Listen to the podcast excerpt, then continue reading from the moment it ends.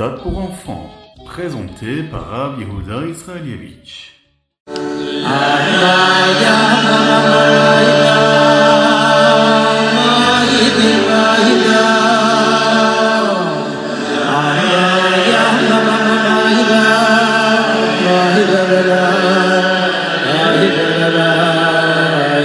Bonjour à tous, infiniment heureux de vous retrouver pour partager avec vous le Ritat du jour. Aujourd'hui, nous sommes le 6 Elul, le mercredi de la Parashat Kitetse de l'année Etafshin Pegimel 5783, Shnatakel, l'année du rassemblement.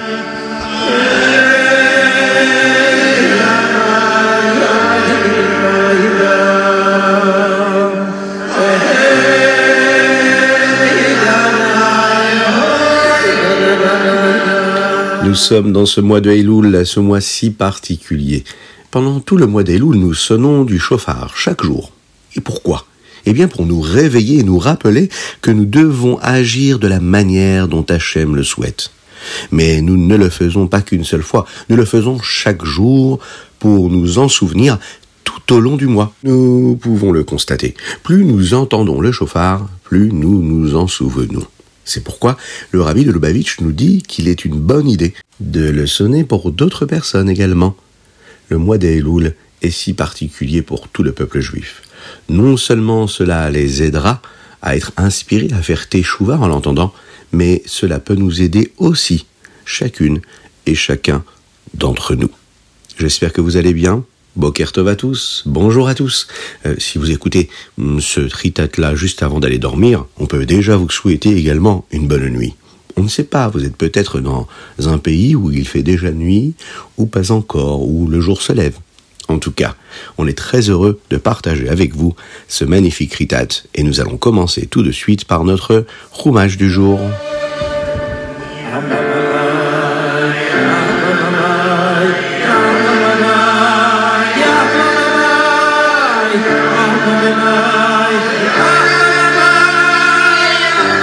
Moshe Rabbeinu continue à parler au béni Israël des mitzvot qu'ils devront faire en Eretz Israël.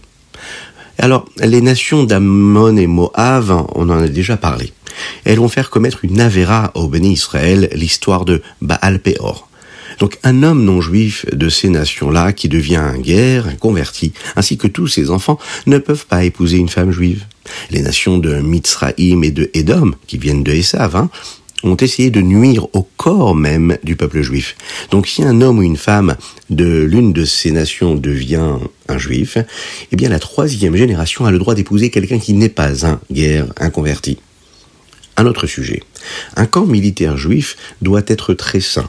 C'est si quelqu'un est devenu tamé, impur, il doit sortir de ce camp-là jusqu'à ce qu'il puisse devenir tahor à nouveau. Nous devons nous assurer qu'il y ait bien un endroit spécial pour les toilettes. Si un soldat est trop loin des toilettes, eh bien il doit avoir une pelle pour pouvoir recouvrir l'endroit qu'il a utilisé. On fait bien attention à chaque chose dans le camp où habite le peuple juif. Et pourquoi? Eh bien pour que personne ne le voie et que ce soit un endroit confortable pour qu'Hachem puisse résider, même avec les soldats qui vont au combat. Un autre sujet, si un esclave juif s'enfuit de celui qui le possède, qui lui est non juif, nous ne pouvons pas le renvoyer. Et si un esclave non juif s'enfuit en Eretz Israël, nous ne pouvons pas non plus le renvoyer. Si son propriétaire était juif, l'esclave doit devenir un guerre, et il devra rembourser à son propriétaire tout ce qu'il l'a coûté. Autre sujet, une femme juive n'a pas le droit d'être une femme qui a des comportements qui ne sont pas corrects. Quelqu'un qui fait agir d'autres personnes comme s'ils étaient mariés avec elle. Un homme ne peut pas faire ça non plus. Si quelqu'un le fait, chas shalom, que Dieu nous en préserve, et qu'il est payé pour ça, cet argent n'est pas de l'argent propre, et nous ne pouvons pas l'utiliser pour acheter un korban, un sacrifice pour Hachem. Autre sujet. Un juif ne peut pas payer d'intérêt, ce qu'on appelle le rébit ou le nécher, lorsqu'il emprunte de l'argent à un autre juif. Par exemple, il peut payer du rébit à un non-juif. De cette façon-là, Hachem te bénira. Il le dit ici à Kadosh dans tout ce que tu feras dans la terre d'Israël, que tu es sur le point d'hériter. Si l'on promet de faire un korban, eh bien on doit le faire avant que trois grandes fêtes ne passent, trois grands yamim tovim. Il faut se dépêcher de le faire. Maintenant, on ne commet pas d'avéra si on n'a pas fait vraiment de promesse. Mais si on ne tient pas notre promesse, c'est une avéra. Alors il faut être très prudent, le texte nous le dit ici, de ne pas faire de promesses seulement hein, dans le cas où on est vraiment sûr de pouvoir la tenir. La parole de l'homme est très importante, il faut faire attention à chaque mot que nous prononçons.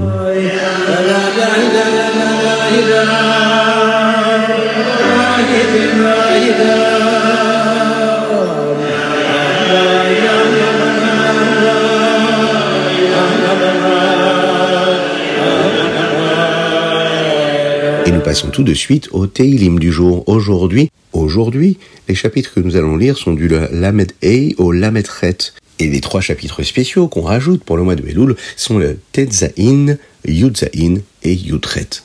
Dans les Teilim d'aujourd'hui, il y a un verset qui dit comme ça Kol atzmotai tomarna. Tous mes os proclament les louanges d'Hachem. Le Zohar, dans la Parashat Shoftim, explique euh, ce verset en discutant des versets de la Paracha de cette semaine qui parlent des doutes. Et doutes, c'est le témoignage. Le Zohar nous dit Atzmot c'est-à-dire que les os vont parler. Ils vont parler les de Lavo, c'est-à-dire dans un futur Bezrat qui sera très proche. Les os d'une personne témoigneront de ce que la personne a fait. Les mitzvot, ou bien shalom, l'inverse des mitzvot. Le Zohar nous explique que tout ce que nous faisons maintenant, que ce soit des mitzvot ou chas shalom, le contraire, est gravé dans nos os. Au moment de la triatamétime, de la résurrection des morts, eh bien les os parleront et ils donneront le témoignage de notre manière de vivre. Il y a un Mahamar, un discours du Rabbi Shlomo Zalman qui commence par les mots Lo yakum ed echad beish sur le Zohar de la Parashat Shoftim. Il explique ces mots du Zohar selon le point de vue de la Chassidut et pourquoi ce sont spécifiquement les os d'une personne qui donneront ce témoignage au moment de la triat Ametim.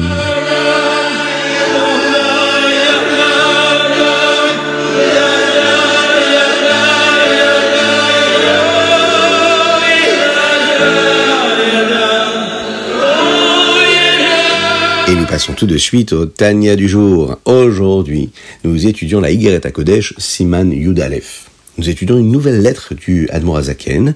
Cette lettre commence par les mots Le Askil Chabina.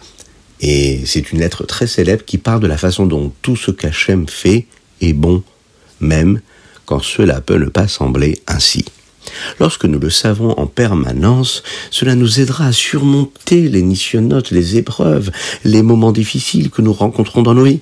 Le fait de savoir que c'est Hachem qui fait tout et que tout ce que Dieu fait est bon. Parfois, une personne fera quelque chose qu'elle sait ne pas devoir faire. Elle prie Hachem pour que personne ne la voie le faire. Cette personne croit-elle en Dieu? Bien sûr qu'elle le fait. Bien sûr qu'elle fait l'inverse de la volonté d'Hachem. Mais sa émouna, sa foi, la fait-elle vivre comme Hachem le souhaite? On croit en Dieu et on peut faire l'inverse de ce que Dieu nous demande. Pour que la personne vive conformément à sa émouna, à sa foi, la personne a vraiment besoin de comprendre sa émouna, de la comprendre de manière profonde. Le rabbi nous montre comment notre émouna doit également nous rendre heureux en permanence. Parfois, Chazvé Shalom, que Dieu nous en préserve, quelque chose de matériel peut arriver à une personne qui peut la rendre triste.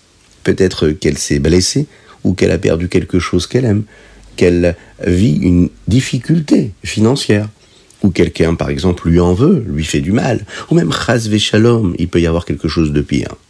Cela semble être une bonne raison pour être contrarié, pour être triste, et malheureusement, perdre la shalom.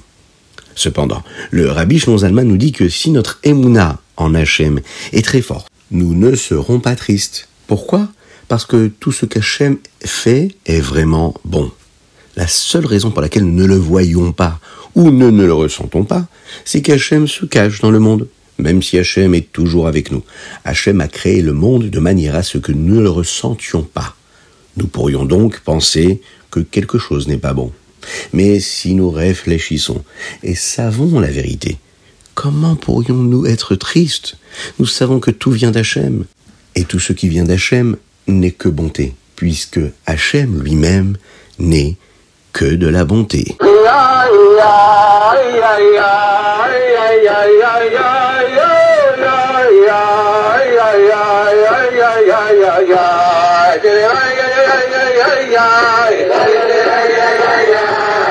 Et voilà, nous allons faire tout de suite le Hayom du jour. Vous avez pu entendre la voix de notre cher Rabbi.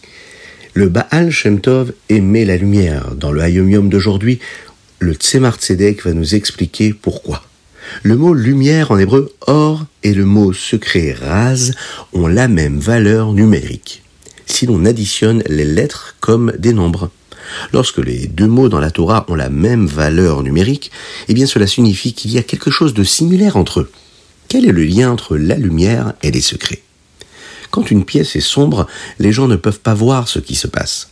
Ainsi, s'il y a beaucoup de gens dans une pièce sombre, personne ne saura ce qui se passe. Mais si même une seule personne sait comment allumer la lumière, elle peut éclairer la pièce pour que tout le monde puisse voir.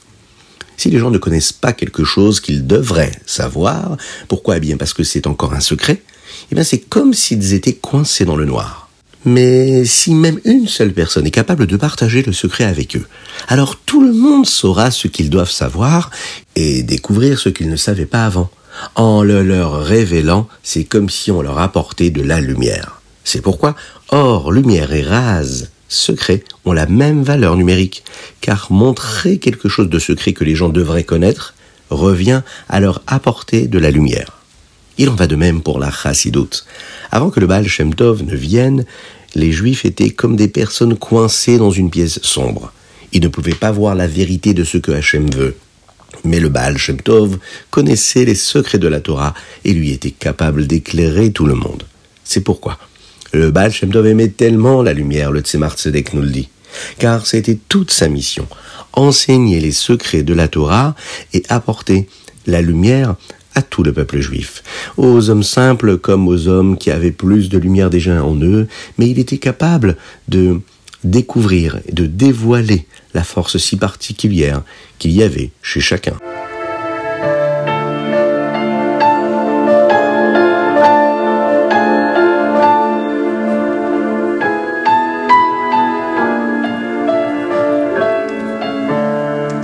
Passons tout de suite à notre Rambam du jour. Aujourd'hui, nous sommes dans Ilchot Matnot Anim. Les deux premiers chapitres d'aujourd'hui concernent la PA, cette mitzvah si particulière, puis nous apprenons à propos de Leket, Peret et Olelot dans le dernier Perek dont nous avons parlé également hier. Dans le chapitre 2, Perek Bet, nous parlons de la PA. PA signifie laisser le coin de nos champs pour les pauvres. Il y a cinq conditions qu'un champ doit avoir pour être tenu de la mitzvah de PA. Premièrement, il doit s'agir d'un champ de nourriture, pas comme le lin ou le coton par exemple. Il doit pousser du sol, pas comme les champignons. Il doit être gardé pour montrer qu'il appartient à quelqu'un et non abandonné, Efker. Là, dans ce cas-là, il n'y aurait pas de mitzvah de PA. Il doit tout mûrir en même temps, euh, pas comme les figues qui mûrissent toutes à des moments différents. Euh, il doit s'agir de quelque chose qui peut être stocké pendant longtemps, ou bien séché et ensuite stocké, pas comme la plupart des légumes. Dans le chapitre Guimel, nous apprenons comment faire la mitzvah de PA dans plusieurs champs, ou un champ qui est divisé de manière à le rendre comme deux champs différents. Et dans le chapitre Dalet, nous allons parler du leket. Lorsque une ou deux tiges tombent lorsque nous récoltons, eh bien, elles appartiennent aux pauvres. C'est ce que nous appelons le leket. Mais si elles sont tombées parce qu'une personne qui récoltait s'est blessée, eh bien elles n'appartiennent plus aux pauvres. Nous apprenons ce qui se passe si le leket se mélange avec le reste du grain de cette personne. Nous parlons à présent de péret. Qu'est-ce que péret Dans le cas où nous sommes en train de récolter des raisins et qu'il y a un ou deux raisins qui tombent des grappes, eh bien cela appartient aux pauvres. Nous n'avons pas le droit de mettre un panier sous la vigne pour attraper les raisins qui tombent, car cela revient à voler ce qui appartient aux pauvres. Enfin, nous apprenons à propos de Olelot. Le Rambam dit euh, qu'ils sont appelés Olelot car un Olel signifie un bébé. Et ces grappes de raisins, qui sont encore comme des bébés car elles n'ont pas vraiment grandi pour devenir de grosses grappes de raisins, elles doivent être laissées aux pauvres, même si tout le vignoble en est rempli. C'est extraordinaire de voir comment la Torah s'occupe de chacun, de chaque chose, et permet à la présence d'Akadosh Baruch de nous imprégner, d'être là dans chaque moment de notre existence.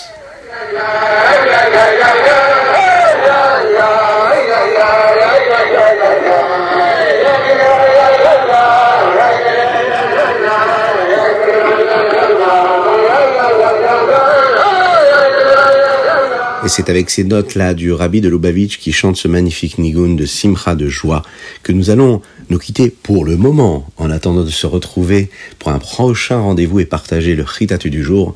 Qu'Hachem fasse que vous puissiez passer une bonne journée, excellente, joyeuse, heureuse, sereine, tranquille, qu'elle soit réconfortante, reposante, qu'elle vous apporte tout le bonheur et la réussite dans tout ce que vous allez entreprendre. Qu'Akadosh Baruch vous bénisse et qu'il vous protège, qu'il vous inonde de bonté, de grâce et de miséricorde. En ce mois de Elul, on demande à Akadosh Baruch de nous soutenir, de nous aider. Et nous, on doit faire cet effort-là, de se rapprocher de lui. Le roi est dans les champs. Profitons-en. N'oubliez pas de mettre une petite pièce dans la tzedaka. Pensez à écouter le chauffard en ce mois de Elul, comme nous l'avons dit. N'oubliez pas de nous envoyer également vos dédicaces. Vous pouvez le faire sur ritat.fr ou sur notre téléphone 06 61 76 87 70. J'espère que vous avez passé un bon moment. Partagez le ritat avec vos amis. La dédicace aujourd'hui pour la guérison totale et complète de Avraham Nishim Ben Sultana, mais aussi également on peut vraiment sonner les trompettes, se réjouir, danser, chanter, frapper dans les mains, pour souhaiter un très très grand Mazal Tov à Tova Bracha, qui célèbre aujourd'hui ses 5 ans et qui habite Neharia, en Eretz Israël. On lui souhaite plein de bonheur, une bonne année, plein de réussite et bien sûr une bénédiction pour toute sa famille et à ses parents en particulier qui lui offrent cette dédicace. À très bientôt, que Dieu vous bénisse et qu'il vous protège.